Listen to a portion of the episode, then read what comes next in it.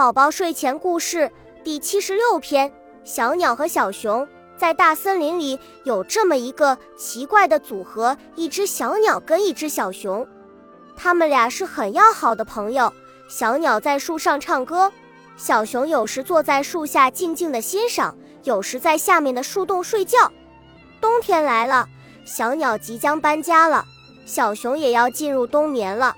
他们约定好，明年的春天。再在这棵树下见面，可是到了第二年回来的时候，小鸟看见大树没有了小熊在树墩子上哭鼻子。小鸟着急地问他：“小熊，我们的树呢？树那里去了？”小熊伤心地说：“大树让伐木工人砍走了。”小鸟安慰他说：“只要根还在大树，就会发芽，然后再长大的。”他们两个找啊找，真的就在树墩边上发现了一颗小小的新芽。可是没有了大树，小鸟去哪里唱歌呢？小熊想起了一个好办法，它站到树墩上，装成是一棵威武的大树。小鸟飞到这棵树身上，唱起了歌。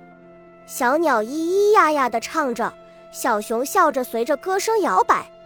小鸟跟小熊又一起去邀请了好多朋友。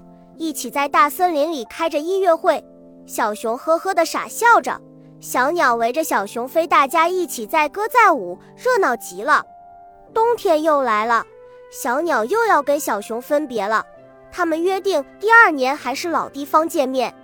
第二年春天，小鸟回来的时候，看见小熊跟一棵小树苗站在一起，它十分的高兴。小鸟又可以在树上唱歌了，他们又回到了幸福的生活。